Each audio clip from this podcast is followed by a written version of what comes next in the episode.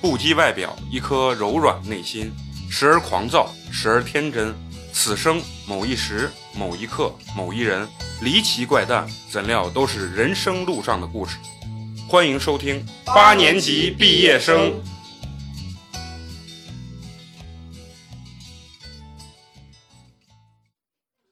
啊大家好，欢迎收听我们新的一期八年级毕业生。我依旧是你们的哈佛校友美工，你们好吗？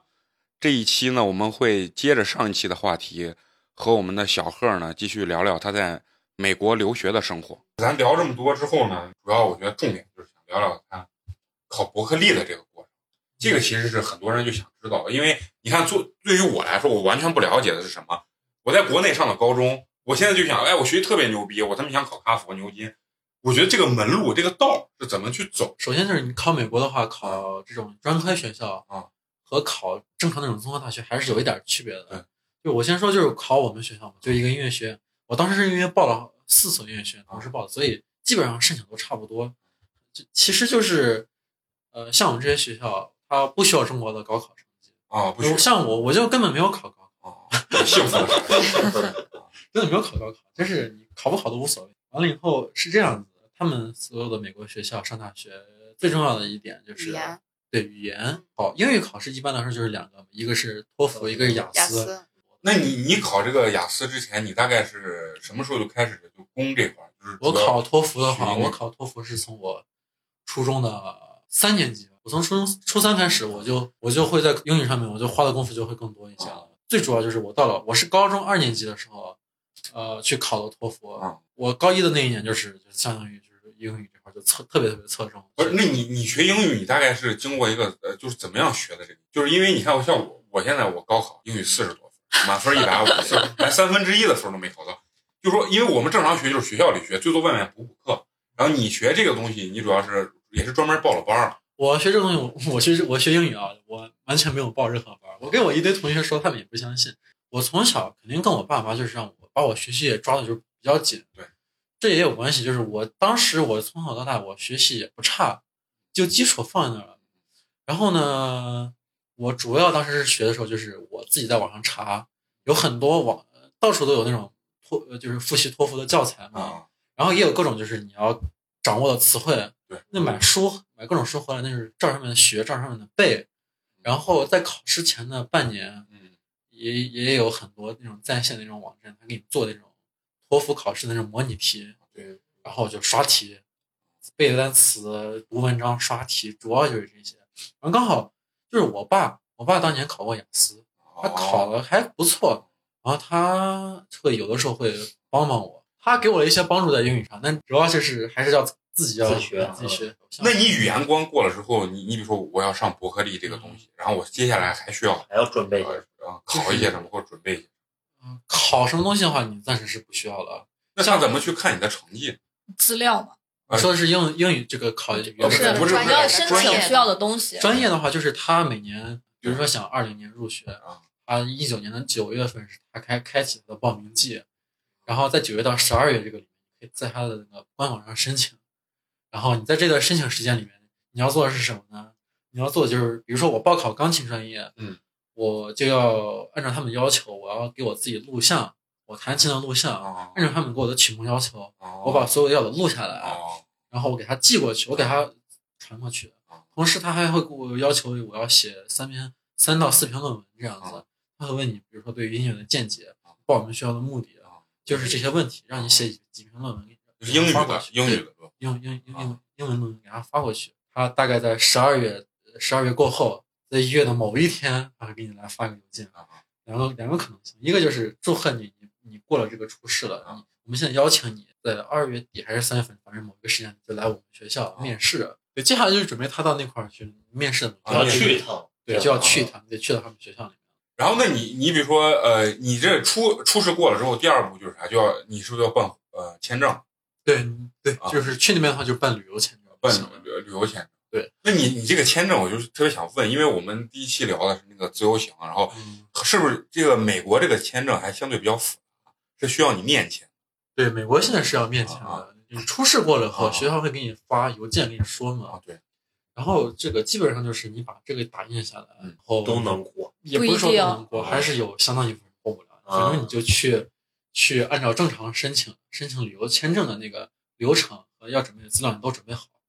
然后那个面试的时候，那个面试官会问你，你这次去美国的，他他还会问你，这这次去美国的目的啊是目的什么？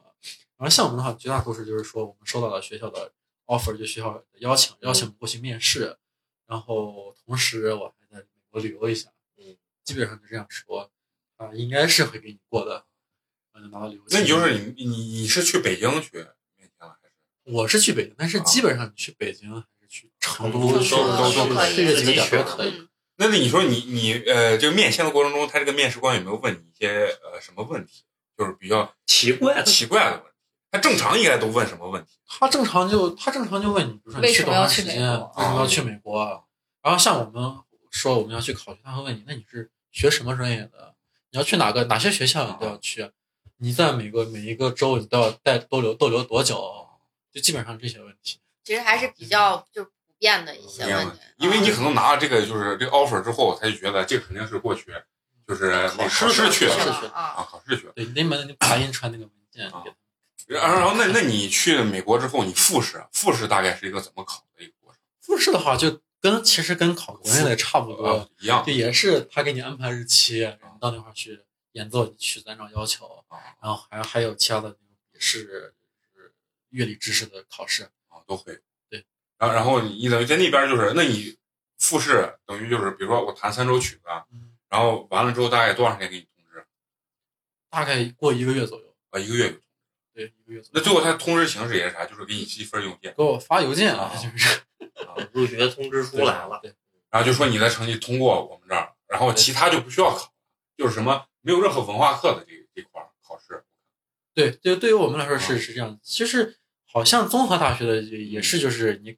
综合大学大部分有一个叫 SAT，啊就是他们美国人也很多也要考这个，如果是考就综合相当于学校啊美国的高考，对嗯对，相当于美国高考。同时，你还要就写几篇就是比较大的那个 essay 就论文。他们有有一个美国那个统一的那个对这个 s 呃对对这个论文的名字，我现在想不起来了。但是基本基本上考所有的那个综合大学，你都要都要递交这个论文。这个论文也是他考核你的一个很大的一个一个一个方面，看这个论文里面的内容。那你你最后弄这，我我看好多人留学都是找中介，你这个就是全程是你跟人家学校那边直接接触。对我是直接在学校的官网上一步一步往后往往后走往后走的，然后跟学校直接联系。啊就是确实是就找中介能省省很多功夫，但是就是中介也比较贵，而且我自己仔细看了一下，你自己申请也不是也不也不没那么麻烦，就你一步一步往后走。然后当当然就是有有时候碰到问题，比如说我给他我给学校递交过了一个文件，比如说成绩单，学校突然过了一段时间说是你再不给我递交成绩单你就过期了。然后我说那我已经递交过了，你看一看。就这种问题会有，但是它总的来说没有那么难。没有那么就是你正常咱们自己申请是没有任何问题的，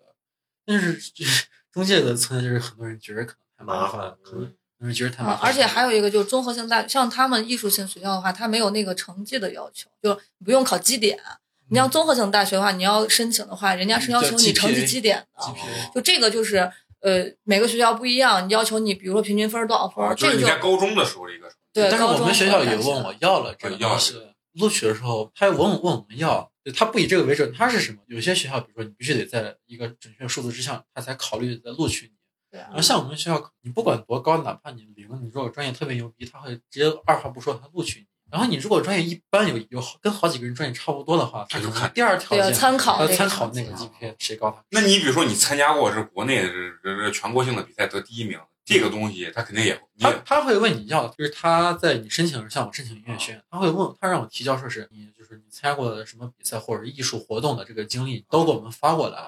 我们要我们要看。啊就可能国外对这个东西应该也是比较在意的。就国对他们很其实重视很在这些很在意你参加过的实践这方面的活动。那你等于复试过完以后，那边给你发 offer，你就等于就等着就入学了。我就等于被他们录取了，啊然后在这之前只差最后一个一个一个一个步骤了，啊就是拿着那个录取通知去办学生签证。啊哦有很多学生在这块儿，人家不卡给住了不给不给通啊，不给通过，不给通过的原因是啥？是中国卡还是美国卡？就是美中国美就是国就美国的大使馆在这边就就觉得他觉得你这人不行，就政审过不了，说白了对，就是你是是申请学生签签证，人家不给你。我那天其实也都特别悬，我去我拿着我的录取通知书我过去，我那天早上我去的很早，在我排队前面有大概有五六个人，我是那那一整队唯一一个通过的人。我操那我前面几个全都被拒了，我不知道他们啥啥原因啊。但是有学生，也有过去工作，也有过去旅游的，都拒了。全部就是无一例外全拒完了。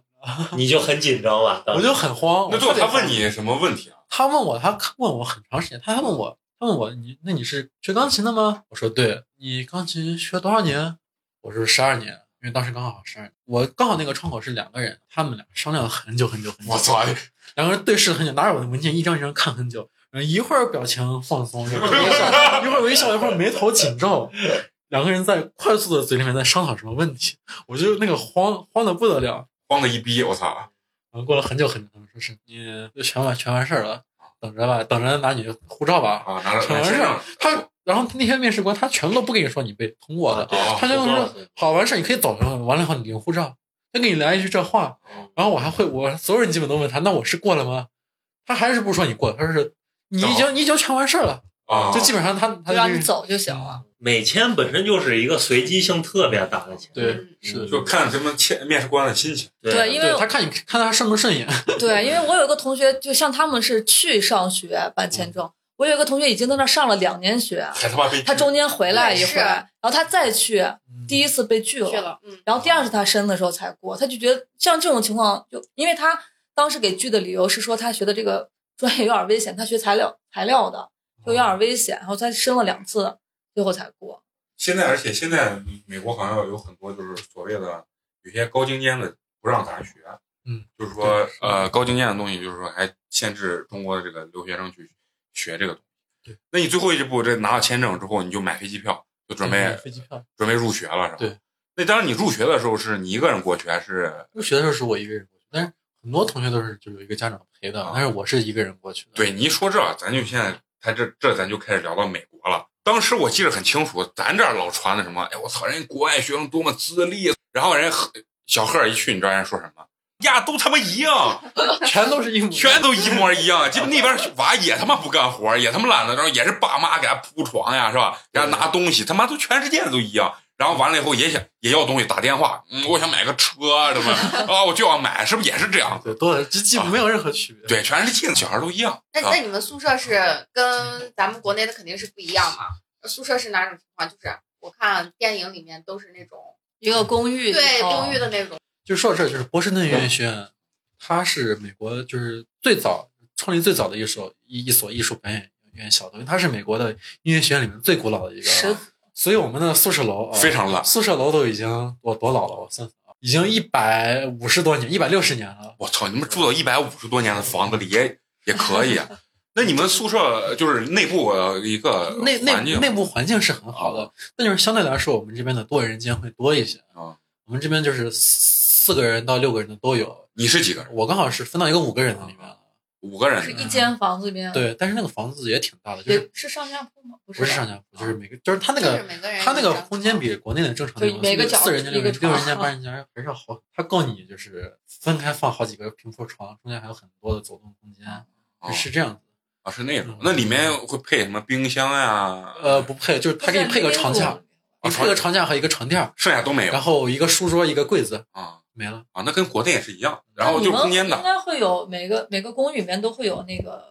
有一个洗衣机所所谓的 living room 都会有，对，有就那个东西，哎你们说英文给我解释一下。 那边就就是活一个活动区域，嗯对，就一个活动区就。那我们上大学也有啊大，家可能就跟还投币洗衣机呢，是吧？啊，不是，它那就会儿有电一个视那会儿有一个啊专门的看书啊 laundry room，就啊是洗衣洗衣室，对啊有个专门的一个房子给里面放几台洗衣机供你洗。然后他说那个 living room，在我那边基本就是每一层楼宿舍楼每一层楼有一个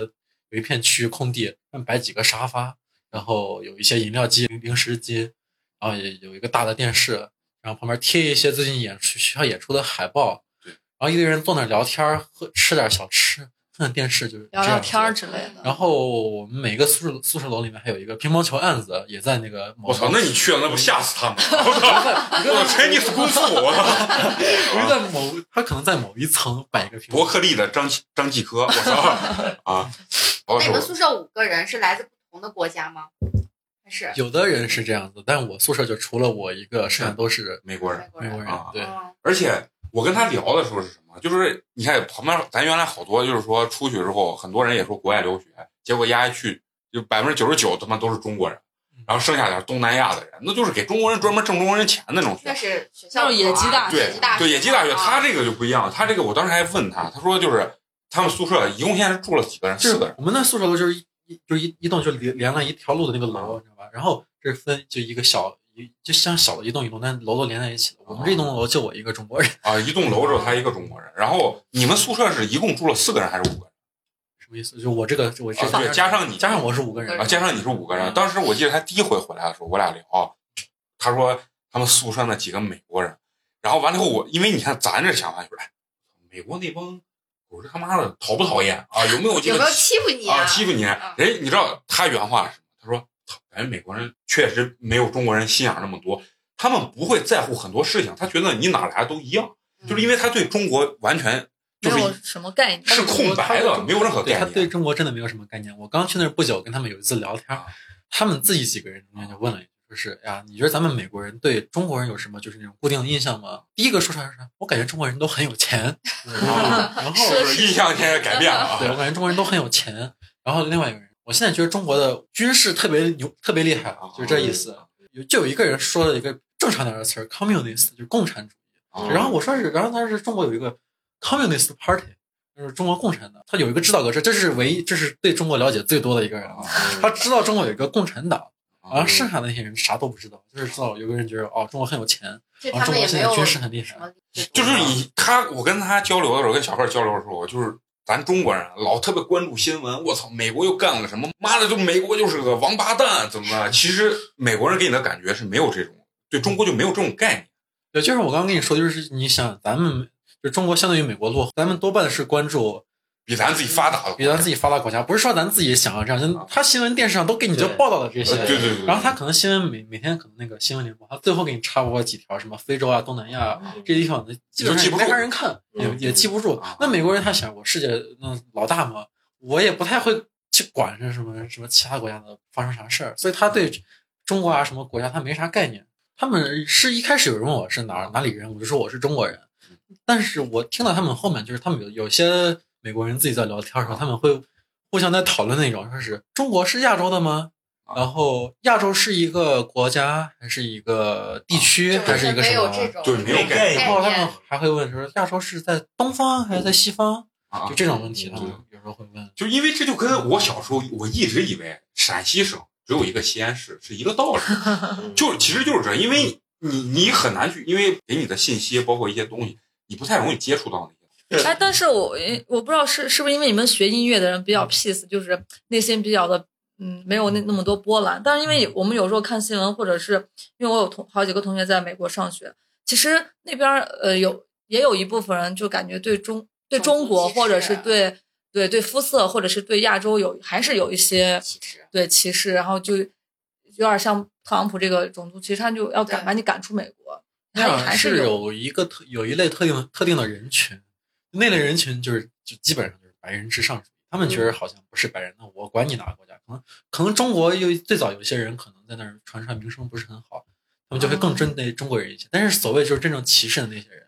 他们也可能多半不光歧视中国人，而对且他是都歧视，而且也是美国现在的社会上社社会上普遍排斥的那种种族主义，或者说是就白人至上主就义，等于他们其实是被大多数美国人排斥的一对个他们种自己也被美国人排斥，所而且以绝大多数的美国人的话还是很和平哦的，对吧？族就是他他可能对你的国籍啊、你的肤色、你的种族这些没有过多的一个概念，也对没有介意这些东西。对啊他不是那么其实我觉得美国大部分人更不会在意这个东西，为什么？上次我就是我跟花花那边聊呢，中国你看现在不管，虽然中国现在已经很开放，但是路上比如说走个老外，你还是会多看两眼。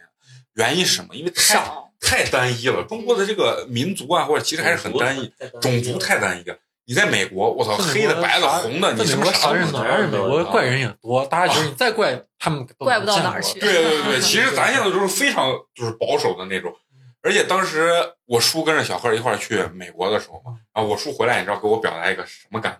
他说：“狗儿感觉去了美国就跟动物园儿一样，对就对是对三步一个狗，我操，跟他妈巴基斯坦一样，就是跟那怪兽一样，全是那。嗯然后他说你晚上一个人走，你真是害怕。嗯 一会儿一个大光头，要不然满脸纹身，然后直接胳膊比你腿都粗的一个，就往那一站。啊，这是是不是你在那边见这种人也非常多对，是多的太多了，啊？就太是多了。就各种各种极端的人啊，你就成天就见，那你比如说你你在波士顿，嗯，嗯，波士顿，你上次回来的时候咱俩聊，就是你说你在路上就能看到火鸡啊，然后有一些就是那鸭子什么动物就在满街跑。嗯，是这个真的有，就是比如说中国很多路上的，现在至少现在见不到，比如说路上你见个什么松鼠啊、兔子啊，甚至在美国那块儿有考拉，哦就在那块儿你经常路上能看到，就至少在我们那个城市那个环境，经经常路边能看到它。你在国内经常见不到。特别有意思，就是波士顿旁边有一个小城市，那个地方就是最近半年、一年，就突然就有有有一堆野生的火鸡，有的时候还伤人，啊生人啊，对，就就这就是，然后也，但是那边政府也不太管这事儿，就他们生活感觉相对还是比较原生态的一个一个状态。我觉得不能拿原生态来。就人和自然相处的比较和谐。这是跟这是跟城市有关系，还是就是你比如说你去华盛顿或者纽约的话，它那就不不会，不是那我绝对不会。我觉得你，但我我不知道，但我感觉啊，你就算去个什么，就算呃去个什么华盛顿或者其他城市，你路上突然跑过去个火鸡，就不像中国似的，一堆人一脸，不是一中国你想就是突然好几只火鸡，一堆人拿手机拍，先给你手抖音上先传一波。外国人看到这，你知道他们是啥吗？就跟他们看到那种各种怪胎一样，看到 了啊，啊当啥当啥事没有就走过去了。那你他们觉得这火鸡又没来咬我，我管它干啥？他们很多都是这，就是啊，看到怪人，看到怪东西，看到怪动物，只要不影响到我，我我不管它，它爱咋样咋样。美国的就是怪咖还是太多。对，然后还有一个就是在我们我有的州不一样啊啊，但是在我们那个州，你要敢路上这种野生动物，你要敢杀啊，那坐牢了要。啊，坐牢是吧？啊， 对。但是就算他不这样的话啊，也没几个人会去动。啊，嗯就是人家可能就是本身人家就想营造出一种这种氛围啊，就是说自然跟人相对来说比较贴近这种感不是，他们美国人就是就是这，你这说到有有点像有点像那种比较环保的人，你知觉道吧？啊，美国人其实最不环保的，他一点都不环保，你知道吗？他就真的是属于那种懒得我我懒得管这事儿，他跟我没有任何关系，你知道吧？嗯一说这个就是美国人，美国浪费其实特别特别多，而且他们之前做过一项调查，他说在美国人买车啊，最关心的那些车的问题，罗列了二十五个问题，基本上百分之九十的人都是第二十五个问题是这个这个车的油耗，排量啊是多少？他完全不管这，基本上哦他是第四名、第五名是这个车上有没有一个枪架，有没有那种我能放枪的地方。嗯哇， 哎，那那就是你在美国待，呃，现在目前是大呃大一刚上完嘛，是吧？。对，那一个。那你你你在这一年，就是你见的最怪的咖是一个什么怪咖？我现在有点想不起来，因为我也见到有点多 了，所以他妈的，我觉得 你是被同化了是吧？ 就是你，你现在回中国，你是不是这又待了两三个月了？就是你想想，就是你觉得最最他妈怪的，就是这跟怪物一样。就是我我特别能想到他们对打扮啊或者什因么为打扮怪的就是多到我想不起来，但是我能感觉就是哪些哪一哪一类人啊，在中国看上去是最怪的。就在我们那个地方，它刚好是一个就是对同性恋特别开放的一个地方，所以你经常能看到街上他妈两个肌肉男啊，然后其中一个男的就打扮的比较正常，另外一个人穿一身紧身衣，啊然后可能还带个那种牛仔那种背带裤，然后穿上了，就紧身衣上再套一个那个，完了以后抹上口红，然后戴上假发，有的还戴上那种金色或者粉色那种假发，嗯啊真的真的就是这样。然后然后雷然雷后画过来上画上眼影啊，什么东西，说话就故意那种把腔调掐的贼细，嗯特别细，跟那个男旁边那个男的挽路上挽着手走路，然后有时候。等个红灯，在这走路过马路，等个红灯，两个人再走过来啊，kiss，然后再亲一下，就这种，我觉得应该在国内算是在就是特别怪的，就非常怪。 国内其实也有这种，就是呃，就你刚说的什么 Lady boy 哎，Lady Boy，但是有一个什么，他们都只是私下自己对，是啊然后拍你说像拍点像我们照那片边就是像啥，就是你就想象一下那个场景啊，一个一个男的啊，反正啊旁肌边有肉个，男跟我比腿都粗， 然后有有一个肌两个肌肉男在一块儿，有一其中一个肌肉男浑身女装，然后浓妆艳抹，然后跟另外一个普通肌肉男在就在街上热吻，你能想象这个？你能想象这个？那那别人的眼光呢？是觉得我操，这特别奇没有怪，人偷偷理他拍还是也没人管，根本没人管，就是我就跟你跟他妈说。看见火鸡是一样的。对，就是一模一样，就是大家上下班的时候，就那些人，就基本上谈上恋爱，就是出来浪漫来了啊。但大家都是上下班，然后都大家从旁边走，保证没有人会多看他一眼。我跟你嗯说，就是还是文化特别的那个开放，包包容性容性特很别强强。那你说，呃，就是美国这种大学，尤其还学音乐的，那他学生这块儿对学生的有没有一定规定？就是学生如果也特别怪，鸡巴穿上就是女装，然后这样子，学校嗯他不对会这个学生的打扮或者这个没有任何的规定，哎没有任何爱爱咋么咋，就是好像是有一有些地方法律是可能你不能全裸走在这个公共场合，那可能学校里面会给你再再强调一些这个，哦你不能违反法律上规定这些东西。然后像学校给我们真正学生的规定啊，就是咱不说那种学校，比如说规定你完成一个课程，你考试要过，嗯可能对学大部分学生规定就就只有一个，你在学校里教学楼里面不要抽烟，不要喝酒，就只有这两个。在教学楼里面也不能抽烟，也不能喝酒。对，美国是多大才能买酒喝酒？是吧？不是十八，就是有可能有一些地方，州不一样但大部分州都是二十一岁以上。嗯其实还是很。然后像我们那会儿就二十一岁以上，然后抽烟这个东西也是，就是抽烟我们那会儿特别有意思，十八岁以上可以抽烟，但是你要买烟必须要二十一岁以上，有些他让你抽不让你买，就是这样。哦， 是不会卖给你的，啊卖给你是犯也法。犯对法哦了。但假如说你在路上抽被警察查，你好像是不违法的，但酒这个东西就你很多地方都会查你的证，你要不满二十一，百分之百是买不了酒的。啊。那如果就比如说我我我我没到年龄，我喝酒了被警察会警察会查你这个。那如果如果你查到的话，我不知道具体是啥结果，因为我身边也没有人真的敢这样子。啊但我估计结果也不会轻，估计你就被你就没法在美国继续上学了。没法儿继续上学，啊对。那你平常就是说在宿舍的话，你跟这几个美国美国佬儿啊， 那一般都会聊什么？就是你们会不会也应该就像咱们上大学的朋友住一年了，其实关系应该我还是们在一块儿就是就是我跟他们啊非常非常友好，啊有的时候也会互相问一下，互相关心一下。我们也不能就说是就是完全表面兄弟啊，就是大家关系还是很融洽、很你用好这个。的词儿只有中国人能用，表面面兄兄弟弟啊，操对啊，但是美国人和所有的不是美国人的人都保持了一个特别特别恰当的一个距离。比如说中国人在一块儿经常一堆中国人聚在一 块儿，啊比如日本人聚在一块儿，就是美国人他也是美国人和美国人和美国人聚在一块儿，啊他们经常会有一些 party 啊，有些聚会，有一些活动，他们基本上只会邀请他们美国人，啊就是他跟你，比如说一个中国人，他关系也挺也还算可以吧，但是就是他们圈子里面融入不了你，你也融入不了他们对，就大家是等于在美国这个社会上和谐共处，啊然后互相，他们现在说是互相被对方会影响一些，就像很多中国人就是他到那块儿性格会稍微被影响的改变一些，美国人在那块儿时间长也被各种留学生会影响一些，要互相接受一些对方的东西，互相容忍一下。但是你要说让他们的圈子彻底深结合起来，不可能。那不可能。就是你在路上永远看不到，真的是一堆在说笑的人里面有美国人、有中国人，或者是有美国人、有日本人、有韩国人。啊你偶尔能在美国人堆里面看到一些亚洲人面孔，那绝对是那种就至少是从小学或者幼儿园就来美国说，明上一代就移民了，大部分都是上一代就移民了，啊出生就出生出生就在是已美经国，成为美国人了，然后至或者说至少都是个你小学就来美国上学的那种人，他们才能嗯融入这个文化。他们才能彻底融入进去，否则就是。啊，很多人在出国之前说，哎呀，到美国上个大学，过几年跟美国人玩的好的很，啊那不个可能，不是不现实啊，不现实。对，所以所以小何，你当时去留学的时候，有没有觉得就是因为文化的差异啊什么，就觉得一个人心里有是压力对，有压力啊，就觉得对我我我其实还算可以吧，因为我去那会儿我抱的心态就是，肯定一切都是跟我之前生活的环境不一样，然后我可能一下一下肯定是适应不了那个地方的环境，所以我去那之前我就做好心理准备，我可能会一开始会孤单，我可能会适应不了，可能是干什么都不方便。然后去那儿后发现也也确实是这样子的，但是慢慢慢慢的过了几个月，就是在往好的好的方向发展。但是你要说一去那块儿不难受，那是不可能的，一一去那儿会非常非常非常的难受。对我也我也觉得，就是你想一个人本来是就是大家都是说样同样的话的啊，而且身身边都是朋友啊、家人呀、然后突然换了一个你的生活环境，然后你一个人身边没有一个能认识的人，就我觉得那个其实压力也很大呀，我觉得很难对对过对啊。那你到那边儿，你觉得那个食物你能接受了不？因为你在这边儿的时候，养了就凑合吃呗。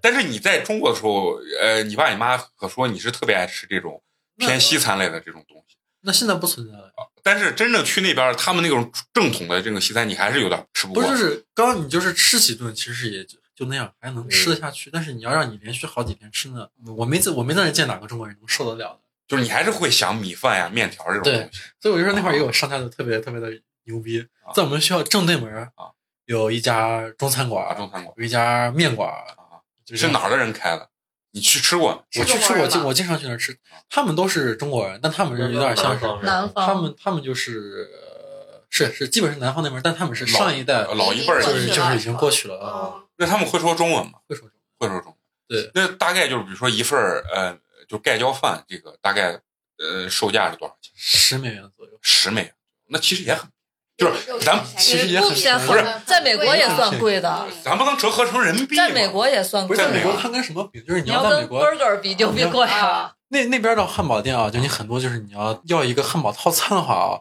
其实也是这个价格，就是绝大多数就是十美十几美元。如果然后所谓就是很多中国人说那块儿特别便宜的那种汉堡店啊，那种像是啥啊？就是美国还是除了除了那些特别有名的城市，很多基本都是乡村和小城市，那些地方可能会很便宜，可能三四美元吃个大汉堡。嗯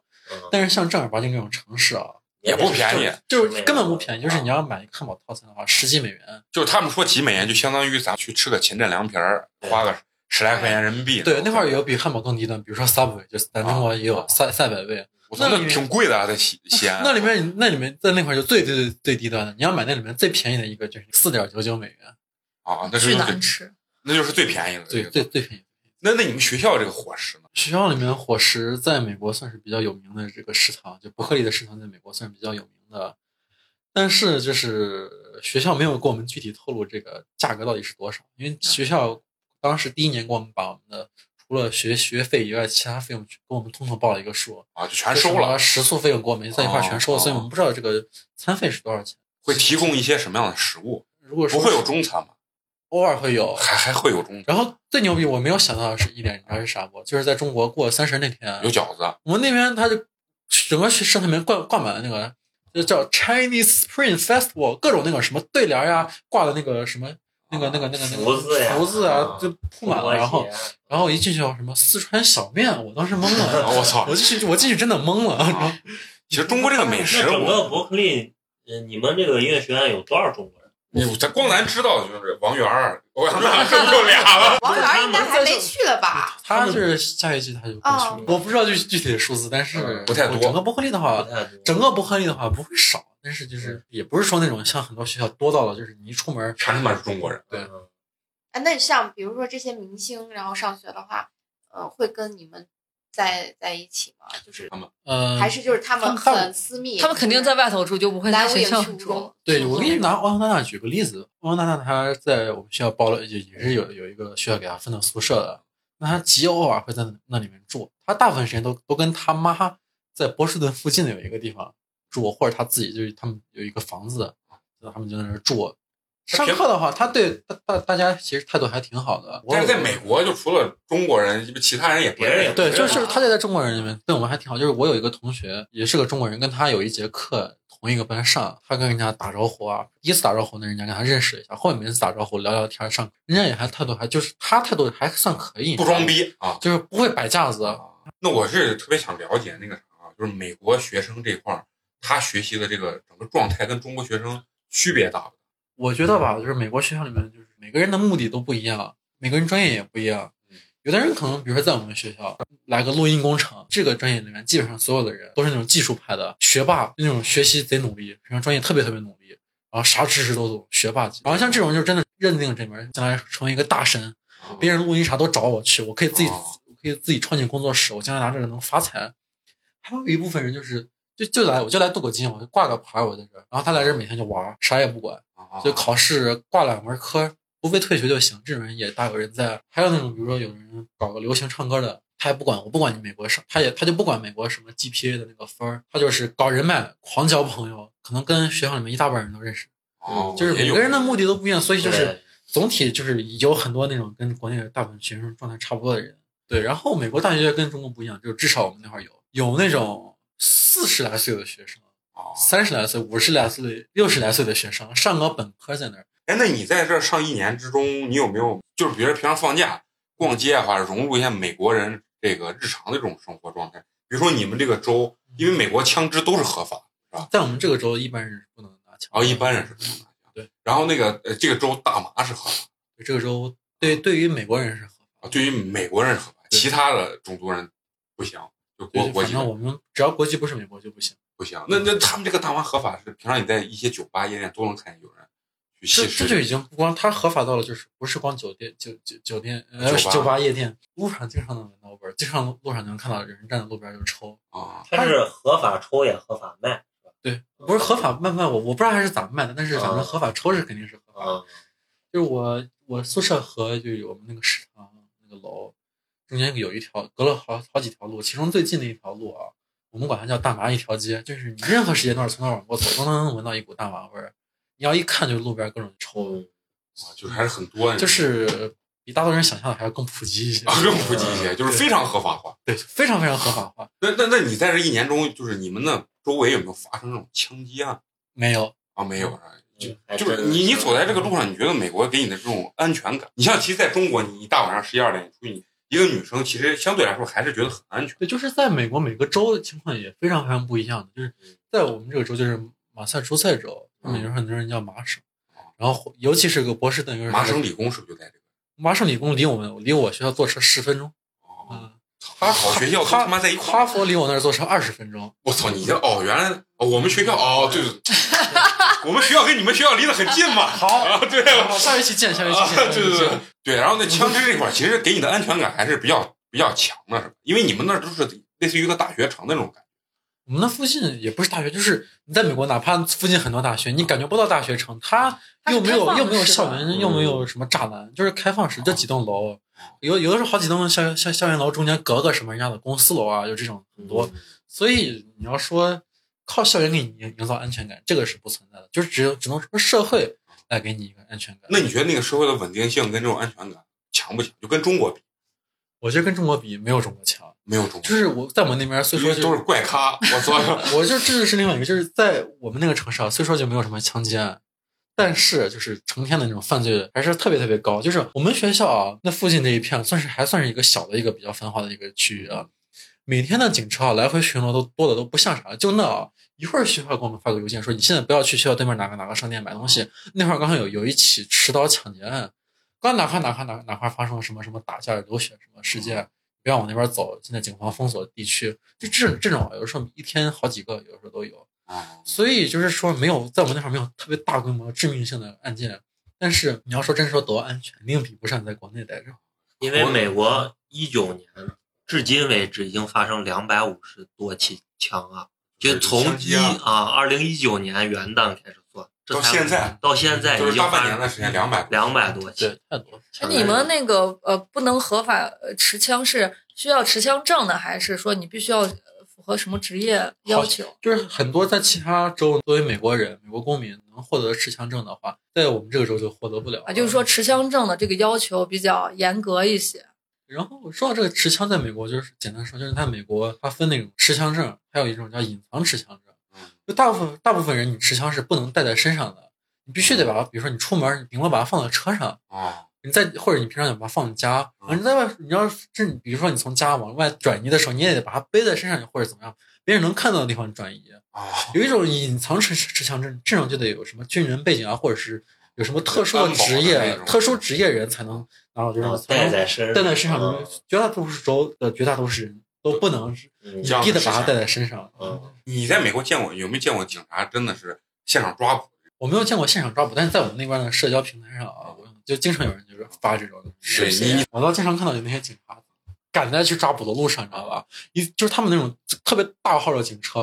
呃一排一大排，有时候开着警红就往过冲冲冲冲冲，就让你感觉到那边好像发生了一个什么很很楼致命的很特别特别大的一个事情。那边警察一个个都是稍微有点事儿都慌的都不行了。我们那边看那视频，你超速或者咋啊跟上有，他让你他让你停，哦然后到你车旁边去要查你证件，你要要一开始不配合，他就好像他给你倒数三二一，还是有的时候不倒数，第一下不配合，他基本很大可能就直接把枪拿出来对着你的头说：“好，你现在把双手放在我能看到的地方向盘方上。”然后这个时候他就百分之百会按上支援，就是你如果再跟他僵持一会儿，你就整个就是围一圈警车，啊好死这就是围一圈警车，就是是这样。然后，然后这个时候会下来啊，什么拿着那种散弹枪的人，或者拿着真的是拿着步枪的人，就会真的是指着你实枪实弹的，就这个这我个操